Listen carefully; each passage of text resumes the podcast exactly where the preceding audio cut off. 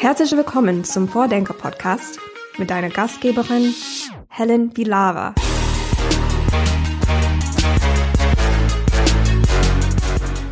Unsere heutige Vordenkerin arbeitet an der Berliner Charité und sorgt dort für mehr Innovationen im Klinikalltag. Annette Ströh ist Medical Designerin und arbeitet im Moment in einem Design Thinking Prozess mit drei verschiedenen Stationen zusammen.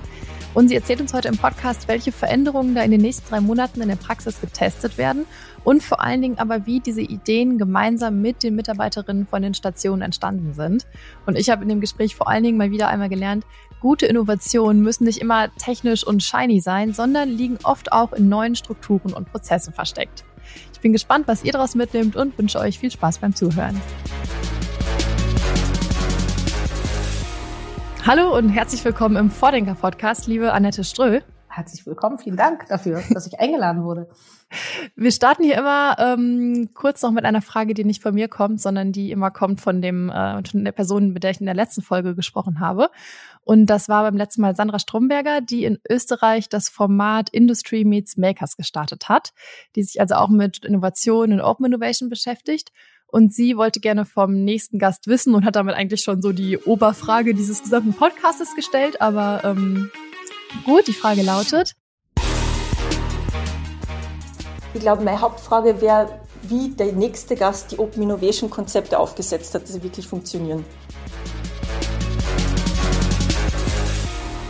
Uh, ähm, ich habe, also ich muss ehrlich gestehen, ich mache mir ich mache mir da immer gar nicht um irgendwelche Methodiken so viel Kopf, äh, sondern ich gucke irgendwie immer, dass es passt und dass man, dass irgendwie möglichst alle Stimmen und alle Stakeholder, die in einem Prozess oder an irgendeiner Sache beteiligt sind, involviert sind. Aber ich, ich habe nie irgendwie Open Innovation Bücher gelesen oder mich mit der Methodik so auseinandergesetzt, sondern habe es einfach immer aus dem Bauch rausgemacht, muss ich ehrlich sagen. Aber gut, es kommt ja wahrscheinlich auch nicht von irgendwo her, dass du ähm, so tickst, dass du immer alle einbeziehst. Ähm, da steckt ja wahrscheinlich auch irgendeine Strategie, irgendein bestimmter Ansatz hinter, oder? Ja, na, ich bin halt, ich, ich bin ja ausgebildete Designerin. Ich habe ja Produktdesign erst studiert an der Bauhaus-Uni und habe dann später nochmal Medical Design an der Muthesius Hochschule nochmal draufgesetzt. Also das, da wird einem das ja eingetrichtert oder beziehungsweise ich eingetrichtert ist glaube ich das falsche Wort, aber dass man also gutes Design oder gute Gestaltung funktioniert ja nur, wenn du die Nutzenden von Anfang an im Blick hast, im Fokus hast, mit einbeziehst, beobachtest, befragst etc. Und ich glaube, das ist einfach so tief in mir drin, dass ich mir total vermessen vorkommen würde, wenn ich irgendwas gestalte, sei es ein Prozess, ein Service oder ein Produkt, ohne die Nutzenden mit einzubeziehen. Also als Design ist, da steckt das Konzept der Offenheit oder Nutzerzentriertheit eigentlich schon drin für dich. Genau. Ähm, du hast gesagt Medical Design, du bist äh, Medical Designerin. Ähm, den Begriff hatte ich jetzt, bevor ich ähm, zu dir recherchiert habe oder dich kennengelernt habe, auch noch gar nicht gehört. Ähm, und dass es da auch eine eigene Ausbildung sozusagen für ähm, gibt. Was genau beinhaltet das denn? Also Medic Medical Design ist, ähm, also es gibt, wusste damals auch nicht, dass es eine eigene Ausbildung dazu gibt. Also es ist ich glaube, es ist notwendig für Medical Design, dass man einfach weiß, wie teilweise auch das Gesundheitssystem tickt und ähm, wie teilweise anders du gestaltest, beziehungsweise mehr Perspektiven mit einbedenken musst. Also du hast ja immer irgendwie die Perspektive des Payers, also wer zahlt eigentlich dafür? In Deutschland sind ganz oft die Krankenkassen, dann hast du der, der die Prescription macht. Das ist größtenteils der Arzt oder die Ärztin. Und dann hast du ja noch den Patient oder die Patientin, ähm, die den Service oder das Produkt da nutzt. Und du musst halt die immer mitdenken. Das ist bei anderen Sachen ist es ganz oft so, dass der Payer auch der Nutzer ist. Und äh, das ist halt im Gesundheitswesen anders. Und ähm, ich fand das schon, also dieser Studiengang damals wurde geleitet von einem Arzt, das war ein Chefarzt von, äh, von der Chirurgie und einem Designer also ein Designprofessor und ich fand es ganz hilfreich, weil wir so natürlich während des Studiums auch immer in die Klinik durften und dann bei OPs zugucken konnten und irgendwie in Sprechstunden mitsitzen durften, weil das hat einem schon geholfen, irgendwie das Thema umfassender zu verstehen. Mhm. Und woher kommt so dieses ähm, Thema bei dir, der Schwerpunkt? Ähm, wie kommt es, dass du im Gesundheitsbereich designen und gestalten möchtest oder wolltest? Also ich bin in der Pharmazeutenfamilie groß geworden. Also meine Eltern hatten eine Apotheke und bei mir sind auch, mein Bruder ist später dann auch in den Bereich gewechselt und ähm, es ist, also man ist damit groß geworden, weil da natürlich an jedem Mittagstisch oder Abend äh, über irgendwelche Sachen diskutiert wurde und irgendwelche Arzneimittelneuerungen ähm, berichtet wurde oder irgendwelche Zeitungen mit abgetrennten Füßen ähm, bei uns einfach rumlagen. Oh, und oh, wow. ähm, ich fand das immer sehr, sehr spannend und ich glaube, mein Vater hätte sich auch wahnsinnig gefreut, wenn ich den Weg eingeschlagen hätte, aber ich war einfach viel zu schlecht in Chemie und es hat mich auch überhaupt nicht interessiert, Chemie. Und ähm, ich habe ich hab mir das sogar ihm zuliebe mal dann so einen Studieninformationstag angeguckt und habe gesagt, so nee, das ist es nicht. Was mir aber immer irgendwie so drin war bei mir, war, äh, dass ich gerne gestaltet habe, mir Dinge ausgedacht habe. Und deswegen war dann irgendwie klar für mich, dass ich in die Richtung Gestaltung wollte. Habe aber dann relativ zügig gemerkt, ich dachte erst so damals, ich würde mal, ich würde Möbel machen.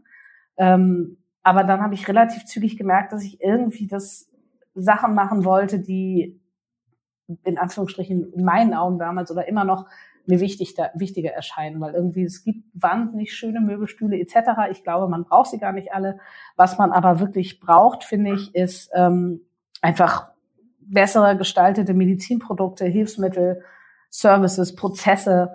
Und ähm, deswegen bin ich in den Gesundheitsbereich reingegangen und äh, deswegen, ich werde ganz oft gefragt, so, wieso bist du an die Klinik gegangen? Weil ich bin ja an der Charité. Ich finde, in, im deutschen Kliniksystem gibt es einfach so viel Potenzial, Dinge mal anders zu denken, zu machen, zu hinterfragen, wo du so viel auch hinbekommst, dass es anders wird, ähm, wenn, wenn du jemand anders mal ran mit einem anderen Mindset mal drüber nachdenken lässt. Und das bringt wahnsinnig viel Freude, darin zu arbeiten. Mhm. Die Charité kennt man ja irgendwie natürlich aus Nachrichten, Fernsehen und so weiter. Ähm, aber ähm, kannst du uns mal so ein bisschen mitnehmen in deinen Arbeitsalltag irgendwie? Wo ist dein Büro? Wie ist die Atmosphäre? Ähm, wie sieht's da aus? Mit wem hast du so zu tun? Ähm, genau. Also, ähm, mein Büro ist äh, größtenteils im Bettenhochhaus oben. Das ist dieses klassische Haus, was man in Berlin kennt, dieses große Hochhaus, mhm. ähm, 21 Etagen, Blick über Berlin. Ähm, und da haben, sitzen wir drin. Ich bin in dem Team des ähm, sogenannten CMIO. Jetzt wird man immer gefragt, was ist denn dieser CMIO? Das ist der Chief Medical Information Officer. Das bringt einem auch nicht weiter, dieser Begriff. Und das kann man ganz gut damit übersetzen. Wir sind so ein bisschen das Bindeglied zwischen der IT und den Nutzenden. Also wir sind dafür zuständig als Team und unter meinem Chef Felix Balzer, dass wir die Digitalisierung ähm, der Krankenversorgung bei uns vorantreiben. Da gibt es einige Sachen, die das gerade wunderbar pushen. Das ist das sogenannte Krankenhauszukunftsgesetz, wo ähm, es auch ganz tolle Fördermittel gegeben hat von der Bundesregierung, dass Krankenhäuser einfach in Zukunft digitaler werden und wir setzen das halt um. Und du kannst ja nicht irgendwo hingehen und sagen, hier Leute, ich bringe euch jetzt hier ein neues, eine neue Software und ähm, jetzt friss oder stirb, freut euch mal, ähm, hier ist das Ding. Sondern es geht ja darum zu gucken, was ist eigentlich euer Problem wofür brauchen wir eine neue Software, was können wir mit einem anderen Prozess lösen, was können wir mit einem anderen, einer anderen Art der Arbeit lösen. Und wenn wir euch eine neue Software bringen, was muss die eigentlich können, damit ihr besser arbeiten könnt. Und dafür bin ich an die Charité gekommen und dann macht das halt größtenteils, aber dann auch habe ich dieses wunderbare Thema. Ich glaube, deswegen hast du mich auch eingeladen, ähm, interne Innovationen bei uns vorbei oder voranzubringen. Und da ist es eigentlich ganz oft dieses, was jeder kennt, irgendwas läuft nicht und dann denkst du so, ah, man müsste doch mal. Und ich versuche diese ganzen, ah, man müsste doch mal Ideen ähm, mal zu gucken, dass wir aus denen einfach mal Prototypen machen, dass wir mal gucken, ob das man müsste doch mal der richtige Impuls war und ob das wirklich ähm, Probleme bei uns löst, weil ganz viele Sachen in Krankenhäusern sind so, weil sie schon immer mal so waren und das haben wir schon immer so gemacht und das fragen wir auch nicht, aber das macht überhaupt gar keinen Sinn mehr. Also gerade im Zuge der Digitalisierung musst du einfach Dinge hinterfragen und anders machen. Und mhm. ähm, das ist mein Job. Ähm, klingt total spannend und total sinnvoll. Würdest du sagen, dass da habt ihr so eine Vorreiterrolle, dass es überhaupt so ein Büro gibt, ein CMIO? Ich hoffe, ich habe es jetzt richtig gesagt. ähm, oder ist das schon inzwischen an vielen großen Kliniken so, dass es dafür auch eine eigene, ich sag mal, Abteilung gibt? Also ich glaube, ähm, es gibt, also ein CMIO, glaube ich, gibt es eigentlich an vielen Kliniken, soweit ich weiß. Ähm, bisher bin ich an der Charité noch die einzige Designerin.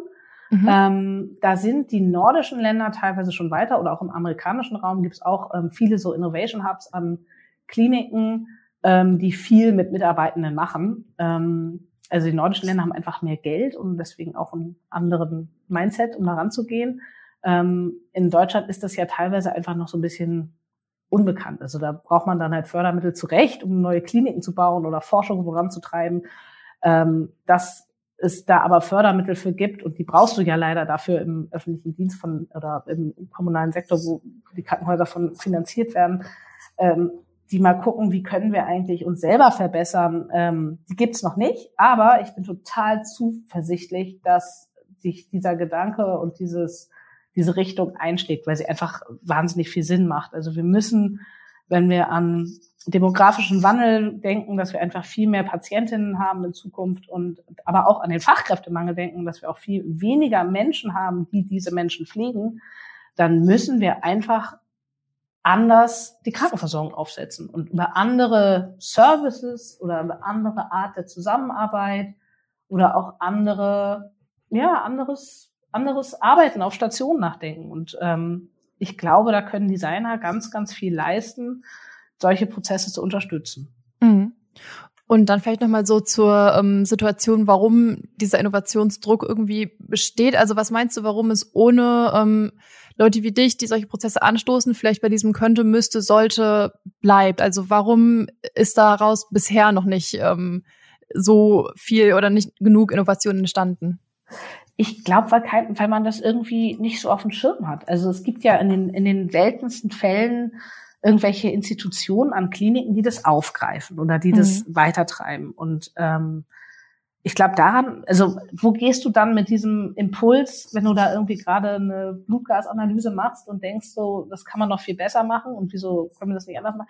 Wo, wo trägst du das denn hin, wenn es niemand auffängt? Also das ist, ist ich glaube, deswegen gibt's das noch nicht so häufig. Ja. Und viele, oft, wenn du an Krankenhäuser gehst und hast gefragt, irgendwie hattet ihr eine Beratung drin, die mit euch mit Prozessen meinetwegen hilft oder die euch mal anguckt, wie ihr angenehmer zusammenarbeitet, dann sind, dann sind das ja in den meisten Fällen irgendwie so eine Beratung, die das vom Controlling aussehen und die dann irgendwie denken, sie können auch irgendwelche Stellen kürzen. Und darum geht es ja absolut uns nicht, sondern wir sagen so, wir wollen, dass unsere ähm, Kollegen und Kolleginnen einfach besser arbeiten können und dass, das Best, dass die besser an unseren PatientInnen arbeiten können. Weil wenn die zufriedener sind, dann haben sie eben, und wir ihnen auch noch Arbeit abnehmen, dann haben sie mehr Zeit für unsere Patientinnen und die, mehr, die kriegen dann auch mit, dass sie besser umsorgt werden und mehr Aufmerksamkeit bekommen und mehr Fokus bekommen, als wenn du noch irgendwie tausend Tasks nebenbei machen musst, die dich total nerven und die keinen Sinn mehr machen. Ja, total wichtiger Punkt. Das kam auch raus bei unserer, also die Open Innovation City hat ähm, auch eine Umfrage gemacht in Bielefeld und eine große Bürgerbeteiligung ähm, zum Thema Pflege der Zukunft und dieses Thema ähm, auch Selbstbestimmtheit und aufmerksam gepflegt werden, ähm, gut ausgebildete Fachkräfte, ausreichend Zeit. So, das sind natürlich die die Wünsche oder die die Bedarfe, die da ähm, mit am mhm. häufigsten genannt wurden. Ähm, Genau. Äh, zu dem Punkt, ähm, woher so Innovationen kommen. Ich hatte hier im ähm, Podcast auch mal Tobias Krick ähm, Interview, Ach, schön. Ähm, dem Mitgründer von Healthcare Innovations. Das ist ja ein Netzwerk von ähm, Startups im Gesundheitsbereich. Mhm. Und ich wollte fragen, wie du ähm, oder ob du auch viel mit ähm, externen Innovatoren zusammenarbeitest oder so, welche Innovationen quasi aus welcher Richtung kommen, von außen ja. oder von innen heraus. Also Innovation von außen ist total wichtig. Ich habe jetzt in meinem Beruf da weniger zu tun, sondern fokussiere mich auf interne Innovation oder Innovation von innen. Äh, vielleicht kleiner Hinweis, wir haben aber bei uns an der Charité dafür auch eine Stelle, die heißt ähm, Match and Connect, wo Startups mit äh, Klinikern verbunden werden, weil nämlich ganz oft ja irgendwelche Validierungsstudien noch ausstehen oder auch man einfach mal testen muss, macht meine Idee, die ich da habe, eigentlich Sinn und dafür müsste ich eigentlich mal in die Klinik rein und einen Piloten haben. Mhm. Genau dafür ist es zuständig. Ähm, vielleicht, wenn es Leute hören und interessiert, Match und Connect, einfach mal googeln, Charité. Ähm, die, also wie gesagt, ich glaube, von außen ist es ganz, ganz wichtig, aber du musst natürlich auch diese Innovation von außen in einen fruchtbaren Boden reinsetzen. Und das heißt, dass eigentlich von innen auch erstmal eine Bereitschaft dafür da ist, sich neue Dinge anzugucken und mal anders zu machen. Und im besten Falle hast du diese Bereitschaft, wenn du ähm, davor auch erlebt hast, dass es Sinn macht. Also, dass du selber gemerkt hast, ähm, das bringt mir ja was, wenn wir mal anders was tun.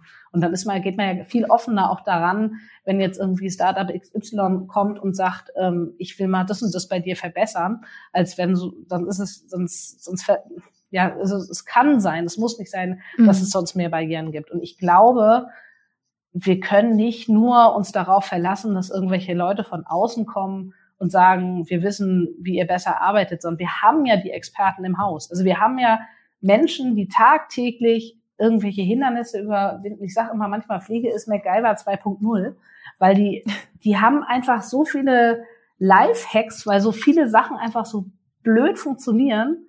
Und die denken sich dann selber halt eine Lösung aus, wie sie, äh, wie sie dann irgendwie das Hindernis umgehen.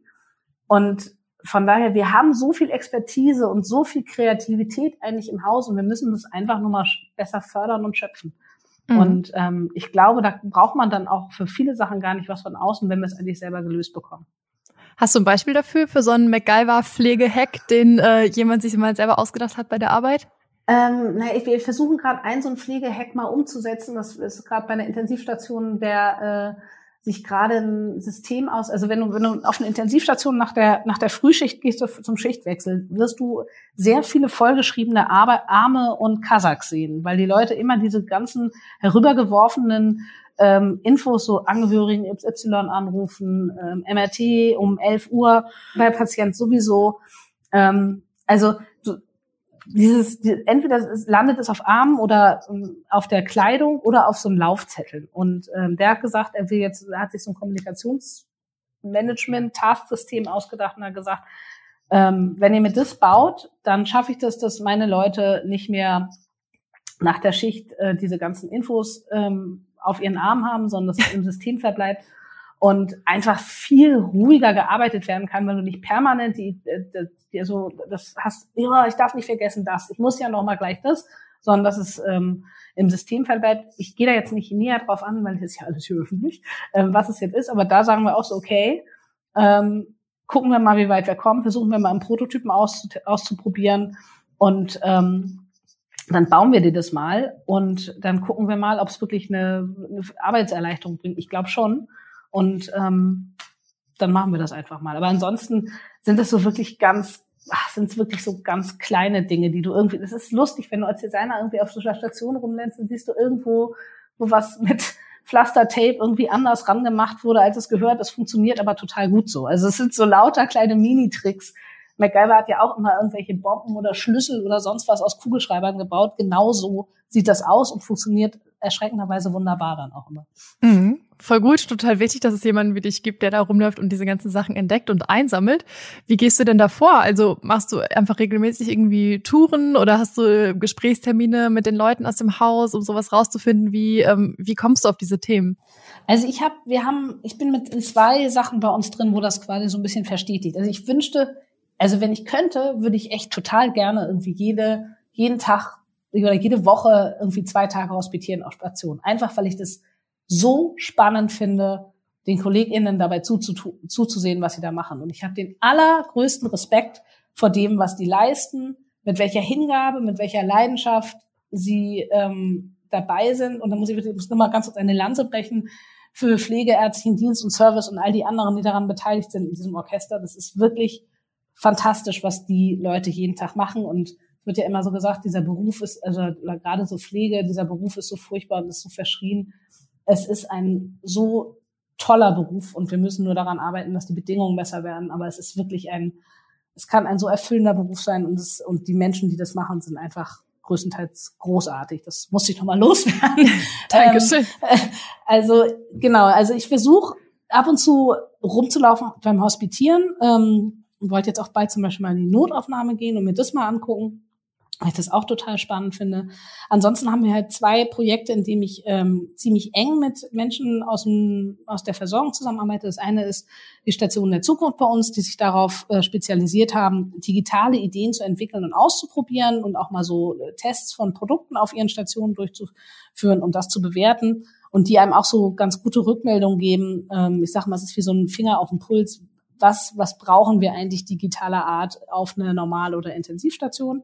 Und das andere ist, das nennt sich Station 2030. Das ist ein wunderschönes Projekt, was unsere Vorständin Carla Eisel für Personal und Pflege und ähm, unter anderem Vorstand für Krankenversorgung Martin Kreis initiiert haben. Und zwar ging es darum, ähm, interdisziplinäre Zusammenarbeit zu fördern in den Stationen und ähm, auch dieses, den Gedanken von Lean Management ins Krankenhaus zu bringen. Jetzt denkt man bei Lean Management meistens so auf an Toyota, die damit ihre Produktion optimiert haben. Wir wollen natürlich nicht optimieren und kürzen, sondern es geht darum, wie können wir eigentlich besser mit unseren PatientInnen zusammenarbeiten und wie können wir eigentlich ja besser interdisziplinär eine, eine Arbeit an unserem höchsten Gut, nämlich an Menschen, die uns anvertraut wurden, leisten. Und da sind wir ganz viel in sogenannten Gembas ähm, als Beobachterteam mitgelaufen in den Schichten und haben ganz, sind einmal uns im, Rück, im, im, im, im Hintergrund gehalten und haben einfach nur geguckt, mitgelaufen, geguckt,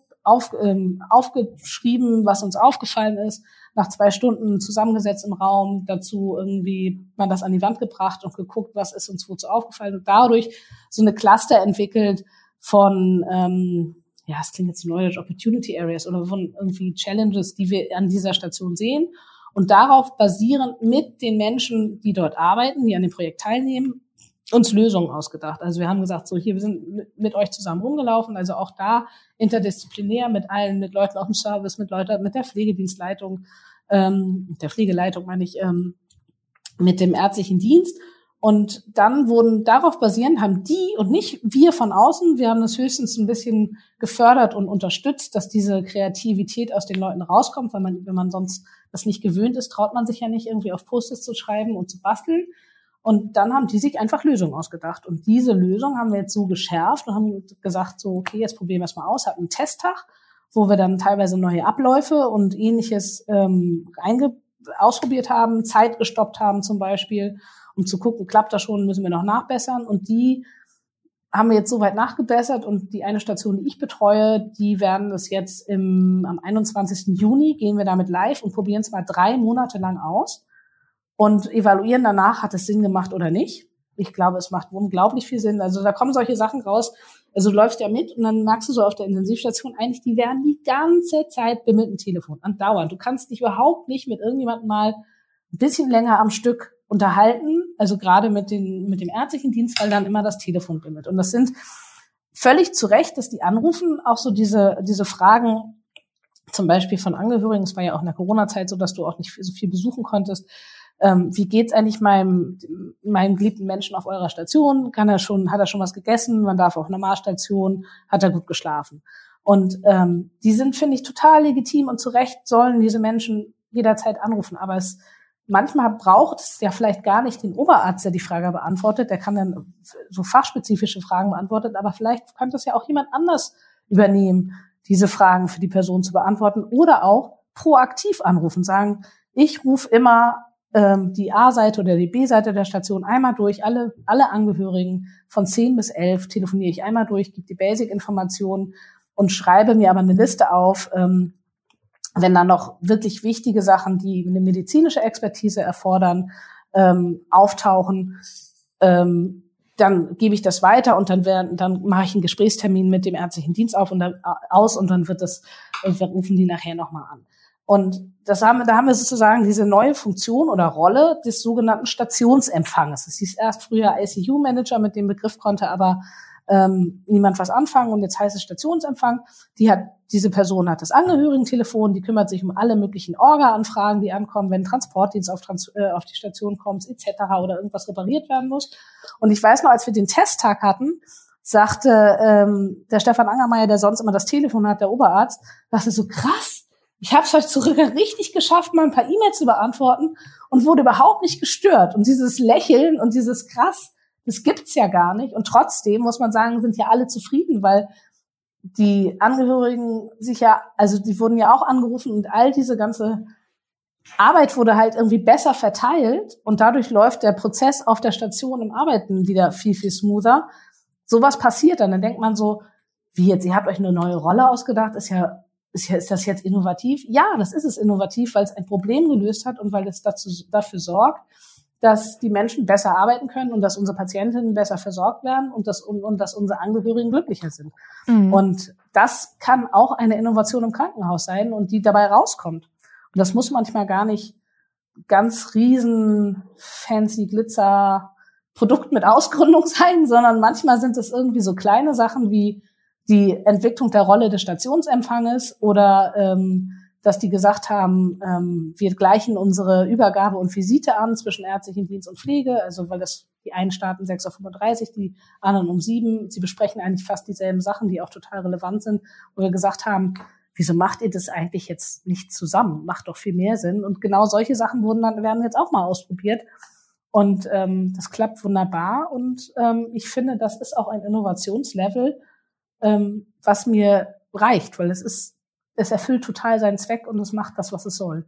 Das sind ja manchmal die viel größeren Innovationen, ne? Also nicht einen bestehenden Prozess irgendwie digital machen oder einfach irgendeinen neuen Roboter irgendwo hinstellen, sondern halt wirklich einen Prozess verändern. Das, das ändert ja dann in der Wirkung meist vielleicht einfach noch mehr und noch nachhaltiger. Äh, dann vielleicht noch mal zu der Station 2030, weil da habt ihr es ja mhm. dann genau anders gemacht. Da habt ihr ähm, erst mit den ähm, Leuten auf Station gesprochen und dann die mhm. Probleme identifiziert und so weiter, den ganzen Design Thinking.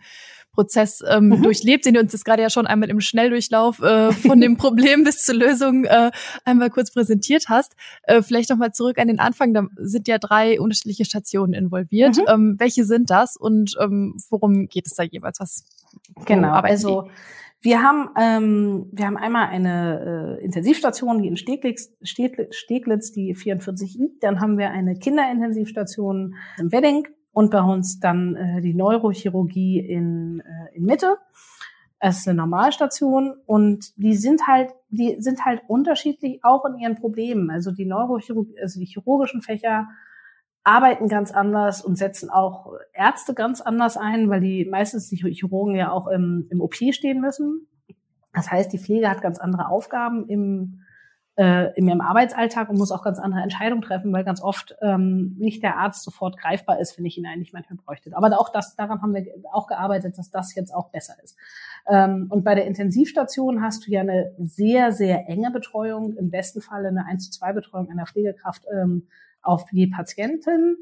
Ähm, und der ärztliche Dienst ist auch mehrfach vertreten auf der Station während des ganzen Tages, weil da einfach auch viel mehr passiert, wo du sofort handeln musst. Also auch da irgendwie wieder super spannend zu hospitieren, weil du einfach so viel Leid, Glück, ähm, radikales Leben und äh, in allen Facetten an einem Tag erlebst. Und ähm, ja, und die haben, die haben unterschiedliche Probleme und ich glaube, da war auch ganz wichtig, dass die alle so unterschiedlich sind. Also und dann genau die im, im, Virchow-Klinikum, die äh, Kinderintensiv, ähm, das ist ja auch nochmal was ganz anderes, weil du hast ja nicht nur die kleinen Patienten, um die du dich kümmerst, sondern du hast ja eine, eine ganze Familie damit dran, die auch dann auch durch die Begleitperson im Zimmer ähm, auch viel stärker in eine Therapie involviert ist und auch viel, also natürlich ganz, ganz viel emotionaler eingebettet ist äh, mhm. noch in die Behandlung. Und ähm, ja, also zum Beispiel Kinderintensiv habe ich, muss ich auch ehrlich sagen, da habe ich gesagt, äh, das vertrag ich nicht so gut, da auf dem Gemba mitzulaufen. Muss ich auch ehrlich sagen. Es gibt bei mir dann auch Grenzen, wo ich sage, so, das, das nehme ich, ich habe selber zwei Kinder einfach zu sehr mit nach Hause. Und mhm. ähm, dass auch da wieder Respekt vor den Leuten, die das da so toll machen jeden Tag. Und da hatten wir natürlich auch, das war letzten Winter war ja diese ganze RSV-Welle, ähm, wo die Kinderstationen total überlastet waren. Und da, wenn, da siehst du dann schon, dass es da jede Menge Optimierungsbedarf gibt und du auch mit kleinen Sachen sehr, sehr viel machen kannst, sag ich mal so. Und wie habt ihr die drei Stationen ausgesucht? Waren das ähm, sozusagen die, wo ihr das Gefühl hattet, hier gibt es den meisten Innovationsdruck, den größten Bedarf, oder waren da einfach die meisten MitarbeiterInnen, die gesagt haben, yo, wir haben Lust, das irgendwie mal auszuprobieren, oder wie kam es zu dieser Konstellation? Also das war damals, glaube ich, so eine, ähm, beim Auswahlprozess war ich nicht mehr damals schon involviert, aber das war damals so, dass es ähm, eine Auswahl so Pflegedirektion Vorstand war, wo die, wo sie gesagt haben, diese Stationen würden wir auswählen, weil wir da einfach einen großen Need sehen, dass da mal Leute reingehen und mit den Leuten zusammen daran mhm. arbeiten, wie es besser sein könnte. Ähm, wir werden aber mit Sicherheit dieses Programm, ob es dann noch weiter Station 2030 he heißt oder anders, das, das werden wir verstetigen, weil es einfach wunderbar funktioniert und ähm, einen großen Impact hat. Ich bin mal gespannt, wie der nächste Auswahlprozess ist. Ähm, ich kann mir vorstellen, dass es dann darum geht, ähm, dass, dass man sich dann wahrscheinlich das darauf bewerben kann, weil das davor schon publik ist. Also das in dem Falle war das irgendwie, die wurden ausgewählt und dann haben wir dieses Projekt gestartet. Jetzt ist da ja schon eine, ein gewisser Boden ähm, gehegt und gepflegt, wo wir neue Pflänzchen reinsetzen können. Und ich glaube, da wird es wahrscheinlich ein öffentlicher Auswahlprozess dann werden.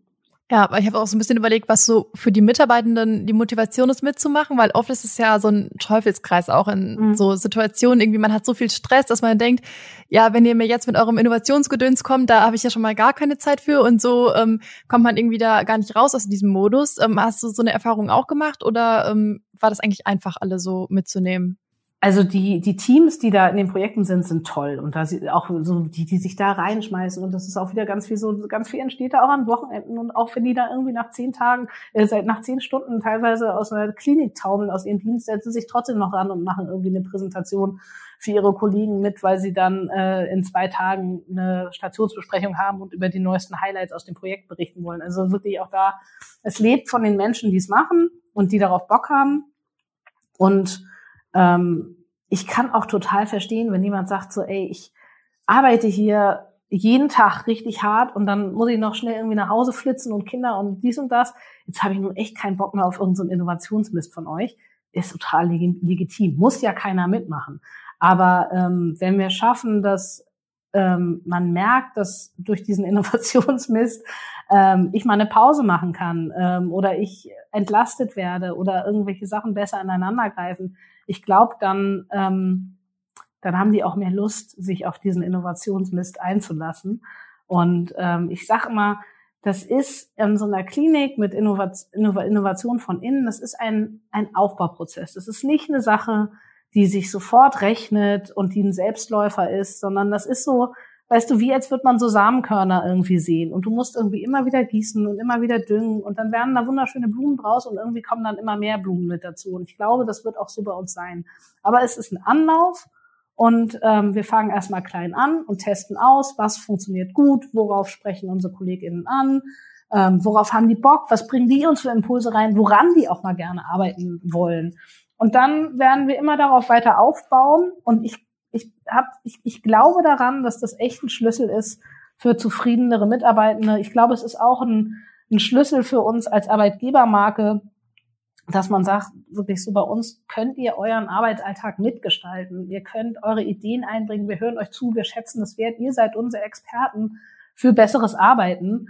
Ähm, ich glaube, das macht was mit Menschen und das macht auch was mit dieser Arbeitgebermarke. Und es hilft uns einfach resilienter gegenüber diesen ganzen Herausforderungen zu sein, die da kommen, weil wir mit unseren Leuten das schon besser vorausschauen können und Sachen entwickeln, die einfach Sinn machen, dass wir besser arbeiten können. Mhm. Und wie genau sah dann so dieser dieses Design Thinking, die Co-Creation aus. Also ich finde auch immer total interessant, die Methoden zu verstehen. Mhm. Und ähm, in den verschiedenen Podcast-Folgen haben wir jetzt schon ganz viele Methoden, ähm, Pro- und Kontra-Argumente gesammelt.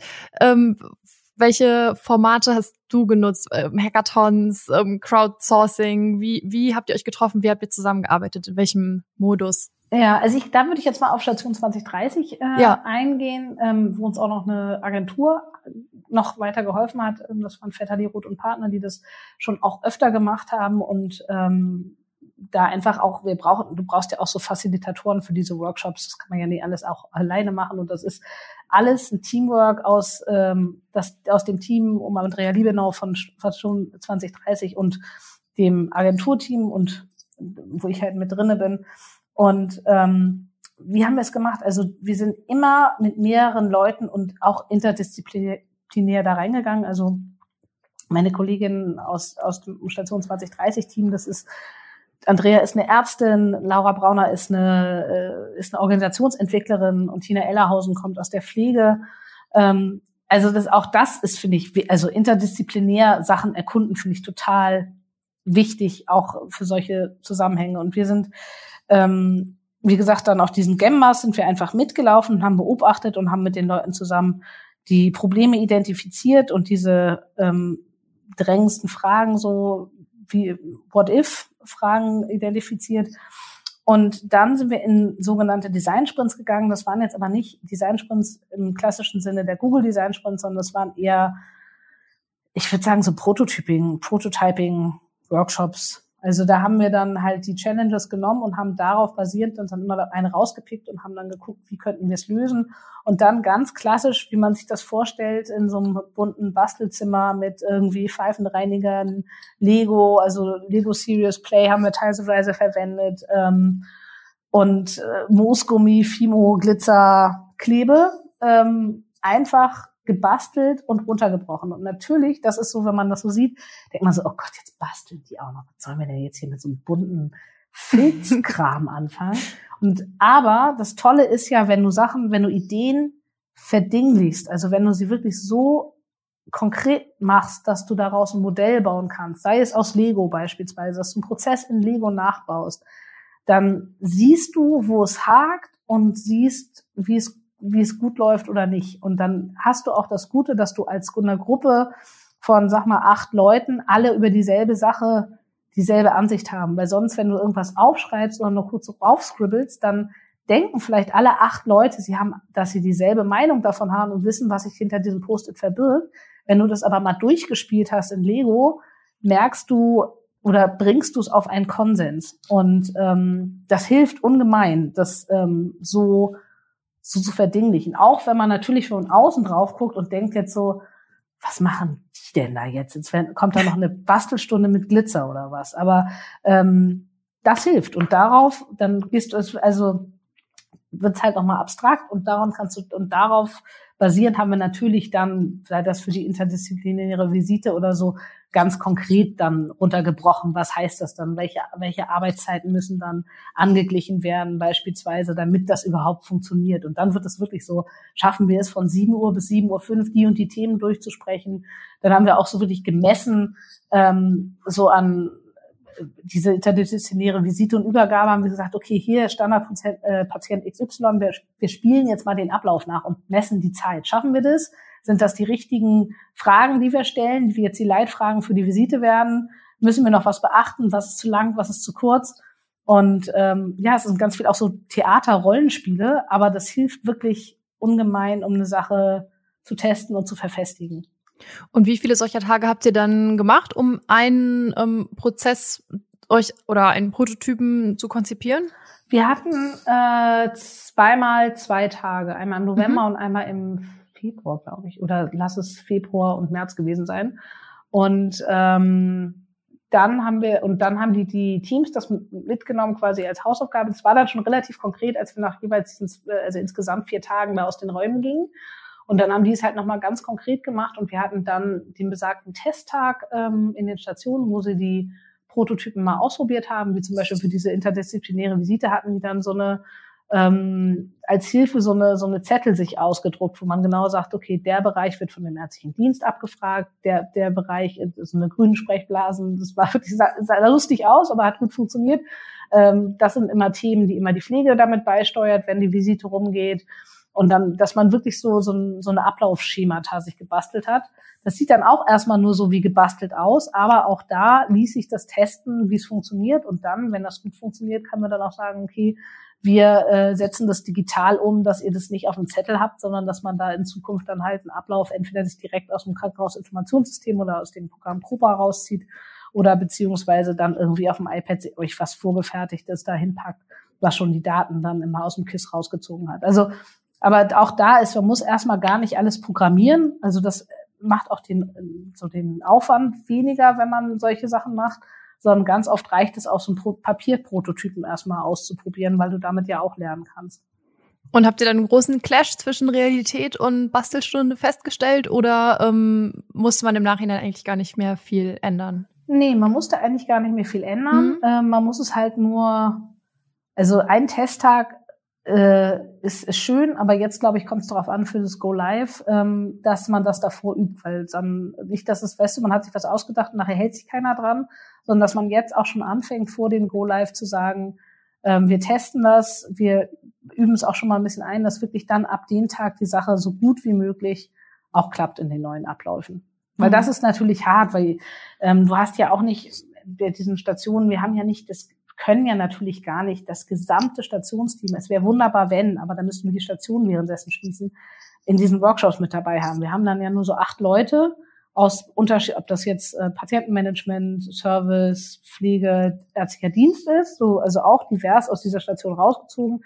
Aber natürlich, diese Prototypen gelten ja für alle. Und ähm, dann musst du ja auch deine KollegInnen davor schulen, mitnehmen, überzeugen, dass die Sache sich lohnt, aus, mal auszuprobieren. Und da auch, da muss ich auch ehrlich sagen, das ist auch nicht alles immer ein Selbstläufer. Also gerade wenn du an Arbeitszeiten rangehst, das ist ja was sehr, sehr Persönliches, wo du auch, wenn du es gewöhnt bist, um 6.35 Uhr immer zu starten und das für dich super funktioniert und deine Familie und du die Kinder- und Hortzeiten darauf angepasst hast, dass du um eine bestimmte Zeit aus der Klinik kommst und dann kommt da jemand und sagt so, jetzt machen wir aber, fangt bitte um sieben an, das heißt aber, dass du jetzt auch länger bleibst. Das kann auch Frust hervorrufen. Also das muss man, muss man dann halt auch gucken. Und das, glaube ich, muss man auch sagen. Es sind nicht immer alles man kommt mit neuen Ideen und alle schreien yeah, aber auch da zurück zur Co-Creation, auch da gilt es, die Leute mitzunehmen und zu sagen, okay, wenn das nicht für euch klappt, dass ähm, ihr dann irgendwie um 15.35 Uhr endet, dann gucken wir mal, wie wir es denn klappen kriegen, dass es irgendwie für euch alle hinhaut und wir es trotzdem ausprobieren können. Und da sind wir auch dran. Das ist also es ist alles ein Kompromiss ganz oft, aber ähm, auch da es geht ja die Leute mitzunehmen und jede Perspektive auch neu einfließen, also einfließen zu lassen in solche Dinge. Ja, das habe ich nämlich auch schon gedacht, wenn es jetzt, du hast gesagt, jetzt testet ihr es drei Monate, ist ja deutlich mehr als ein Tag und dann hängt das mhm. so ein mhm. ganzer Organisationskomplex an. Ja. Äh, so, ähm, dass das wahrscheinlich auch sehr, dass man da viel Geduld braucht, um so einen Test auch erstmal zu planen, bis es dann vom Prototypen in den wirklichen langfristigen Praxistest geht. So, also wie hast ja. du da, wie lange hast du gebraucht, um, um alle Weichen zu stellen, dass es jetzt im Ende Juni starten kann? Also wir sind noch immer mit dabei. Also wir mhm. sind noch nicht durch den Personalrat. Das ist ja auch so, ne? Äh, äh, zu Recht haben ja solche großen Institutionen im öffentlichen Dienst und anderswo auch äh, verschiedene Gremien, die mitreden wollen. Und äh, das ist ja auch gut so. Und ähm, aber das kann natürlich auch manchmal Sachen verlängern und man muss manchmal einfach gelassen bleiben, wenn das so ist. Und ich vertraue einfach darauf, dass es funktioniert.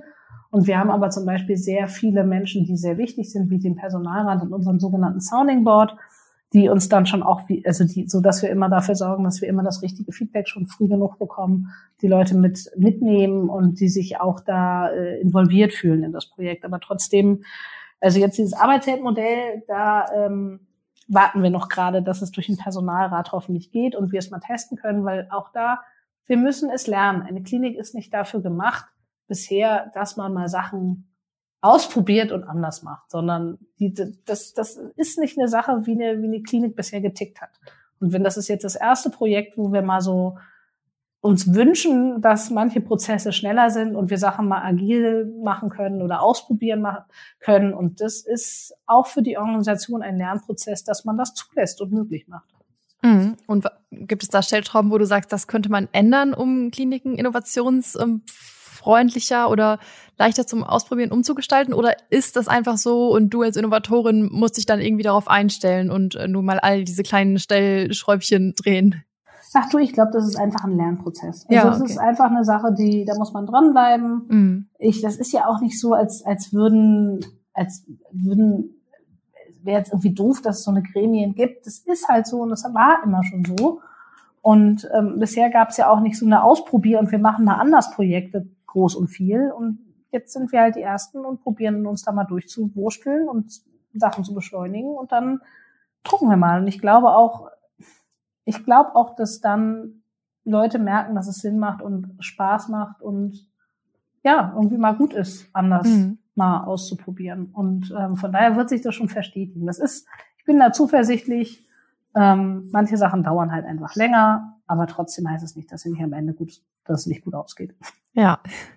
Was ist denn für dich persönlich die größte Erkenntnis aus dem ähm, aus diesem Zyklus, aus dem ersten Durchlauf von Station 2030? Was äh, nimmst du vielleicht auch für die eventuellen nächsten Durchläufe mit? Ich, also für mich ist die größte Erkenntnis wieder mal, dass ich unglaublich fasziniert bin, was für ein Potenzial in unseren Mitarbeitenden ist, zu ähm, Veränderungen, zu Neudenken, zu mal anders machen. Also das ist für mich immer so das, der große Wow-Moment. Weil und auch natürlich irgendwie, dass sie sich überhaupt darauf einlassen. Weißt du, wenn du da mit dieser Glitzerklebe und Filz kommst und sagst, jetzt bau dir bitte mal aus Lego deinen Prozess nach, das ist ja auch ein Vertrauen, was uns entgegengebracht wird, dass die Leute sich darauf einlassen. Also irgendwie, eben gerade hast du noch einen Patienten reanimiert und jetzt sollst du hier mit Filz irgendwas basteln. Ähm, da kannst du ja auch mal so denken, so mal haben die jetzt ein Rad ab. Aber ähm, das, also das ist irgendwie das, eine der schönsten Erkenntnisse für mich, dass sich darauf eingelassen wird und dass da so viel passiert und dass die Leute sich so engagieren und dahinter stehen und Bock drauf haben. Mhm. Gibt es was, was du anders machen würdest, ähm, strategisch, methodisch beim nächsten Mal? Mm, ich glaube, wir brauchen noch manchmal einen Tag mehr zwischen ähm, Test und richtigen Go-Live. Das haben wir jetzt gemerkt, dass da teilweise noch mal so ein bisschen nachgeschraubt werden musste und da auch Zeit ähm, vor, also dass die Menschen einfach mehr so Freistellung dafür kriegen, weil das mhm. schaffst du halt ganz oft nicht, dass du dich als Team zusammensetzt, dann in diesen Schichtbetrieben, wo alle unterschiedlich äh, Nachtdienst, Frühdienst, Spätdienst haben und dann noch irgendwie freie Tage dazwischen und keine Wochenenden. Ähm, ich glaube, da, also da würde ich mir wünschen, das ist, glaube ich, eine der Sachen, die ich immer wieder merke, dass Innovation mehr Zeit gegeben wird. Sei es ähm, für diese Sachen, dass die Leute dafür dann irgendwie eine kurze Freistellung haben. Und genauso haben wir es jetzt Gott sei Dank geschafft, dass wir diese Stationsleitung, von der ich vorhin sprach, die sich äh, dieses Konzept für Kommunikation und Aufgabenmanagement auf intensiv ausgedacht hat, dass wir die immer in einen Tag die Woche freigestellt bekommen, ähm, dass die daran arbeiten kann. Weil, ähm, also dass der Tom, heißt der Tom am Ende, dass der daran arbeiten kann weil das ist total wichtig. Du kannst nicht erwarten, dass äh, Menschen sich dafür einsetzen, irgendwie die Arbeit in der Institution besser zu machen und dann aber dann keine Zeit dafür haben und es so untergeht in diesem täglichen Wahnsinn. Mhm. Und ich glaube, das ist eine der wichtigsten Erkenntnisse, die ich rausziehe. Gib den Leuten, sofern es irgend möglich ist, weil natürlich ist personell alles auf Kante genäht in der Klinik, aber dass man den Leuten wirklich mal ähm, Luft gibt, auch zu denken, weil du kannst das nicht im laufenden Betrieb, ähm, schaffst du das nicht, den Schritt zurück oder rauszunehmen aus dem Prozess und das zu hinterfragen. Ja, und auch für die für den Test selber braucht man ja vermutlich Ressourcen. Also mhm. wenn ihr euch sowas ähm, überlegt habt wie eine neue Rolle, eine Station empfangen, das ist ja mhm. im Prinzip eine Person, die die man wahrscheinlich anstellen müsste, die es vorher gar nicht gab, oder hat genau. man einfach um, umgeschiftet? Also in dem Falle war das jetzt auf dieser Intensivstation, ist es zum Beispiel eine Servicekraft, äh, die Katharina, die das macht, die ähm, da übernommen hat, für drei Monate diese diese Rolle zu übernehmen und auch da werden wir ja auch manche Sachen, also natürlich kann eine Servicekraft und also darf es ja auch gar nicht rein rechtlich medizinische Auskünfte geben, aber über manche Sachen darf sie Auskünfte geben. Und da ähm, probieren wir das jetzt einfach mal aus, weil ähm, also wir haben das auch noch unter, also wir, das ist wirklich so ein sich rantasten. Und dann haben wir noch einen sogenannten ähm, PA, Physician Assistant in Ausbildung, der Clemens, der unterstützt sie dann noch dabei. Und so wird diese Rolle geschaffen und wächst eigentlich im, im Tun, weißt du, weil ähm, wir stellen dafür jetzt nicht jemanden an, aber wir shiften das so in der Organisation auf der Station um, dass es möglich ist, dass jemand diese Rolle übernehmen kann. Und wenn die vielleicht nicht alle ähm, Aufgaben, die wir eigentlich vorgesehen haben für den Stationsempfang, sofort bedienen kann, ähm, dann haben wir sozusagen, werden die halt dann noch von einer anderen Person übernommen, aber nur anteilig so dass wir das hinbekommen, dass wir das Ziel, was wir erreichen wollten, nämlich dass der ärztliche Dienst oder die Pflege besser arbeiten kann und nicht immer unterbrochen wird durch irgendwelche Telefonanrufe, dass das funktioniert. Und ähm, dann müssen wir halt irgendwie noch gucken, wie genau, aber ähm, wenn alle an demselben Strang ziehen, kriegen wir das auch hin. Alles klar. Dann vielleicht noch zum Abschluss, ähm, wie sieht denn die Station 2030 in deinem Kopf aus? Nicht, nicht nur konkret, welche Umstrukturierungen es dann vielleicht gab oder welche Prototypen, die ihr euch ausgedacht habt, dann im Einsatz sind, sondern auch, ähm, wie ist sie weiterhin innovativ für noch neue Umstrukturierungen oder Innovationen von der Zukunft? Also, was ich, wenn ich so eine Vision hätte, wo wir hin, also ich glaube, es wird nicht die Station 2030 geben, aber was ich mir hoffe, dass wir durch unsere Arbeit an dem Projekt und auch, dass wir weiter an, sei es mit den Stationen der Zukunft oder irgendwie internen Innovationsmanagement, dass wir es schaffen, dass wir ähm, besser und zufriedener arbeiten, dass wir als ein Team ohne große Informationsabbrüche oder Informationsverluste gut an PatientInnen arbeiten und ähm, dass wir nicht so frustige Sachen wie, also muss dokumentieren, das ist wichtig und das muss auch sein, aber man kann so oder so dokumentieren und viele Sachen können dir im besten Falle auch digital abgenommen werden, dass einfach diese blöden Arbeiten, für die du eigentlich nicht diesen Job gelernt hast, du wirst ja mit Menschen und an Menschen arbeiten, dass das wieder möglich ist und in den, in den Mittelpunkt gestellt wird. Das würde ich mir wirklich wünschen und dass ähm, viele der Sachen, die manchmal frustig sind an der Arbeit im Krankenhaus, dass wir schaffen, die selber zu lösen und ähm, rauszubekommen. Alles klar. Ich glaube, ihr seid auf einem guten Weg dahin oder viel Erfolg bei deiner ähm, Arbeit, die versucht, das zu erreichen. Äh, dann gib mir gerne noch eine Frage mit, die ich dann der ähm, nächsten Person hier im Podcast zum Einstieg stellen kann. Wer ist es denn? Das äh, verrate ich noch nicht. Also es darf, äh, das ist immer, eigentlich immer das Coole, dass es äh, teilweise auch themenfremd ist. Ähm, was macht, dann würde ich fragen, was macht dir die größte Freude an deinem Buch? Sehr schön, alles klar. Eine positive Einstiegsfrage. Dann sage ich äh, Dankeschön für die Einblicke und ähm, all die Eindrücke aus deinem Arbeitsalltag. Ähm, danke auch an alle, die zugehört haben. Falls ihr euch noch mehr für Pflege der Zukunft in Bielefeld interessiert, schaut gerne auch auf der Projektseite wirgestaltenbielefeld.de vorbei. Ähm, gebt uns wie immer gerne Feedback zum Podcast und bis zum nächsten Mal. Tschüss.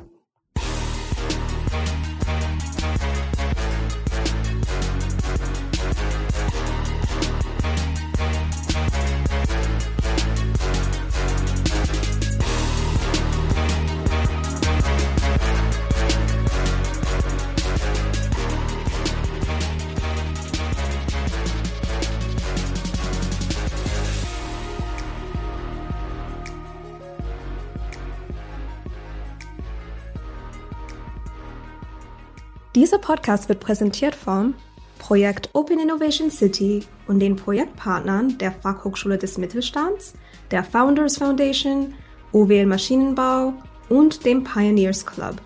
Ein besonderer Dank gilt unserem Förderer, dem Ministerium für Wirtschaft, Industrie, Klimaschutz und Energie des Landes Nordrhein-Westfalen.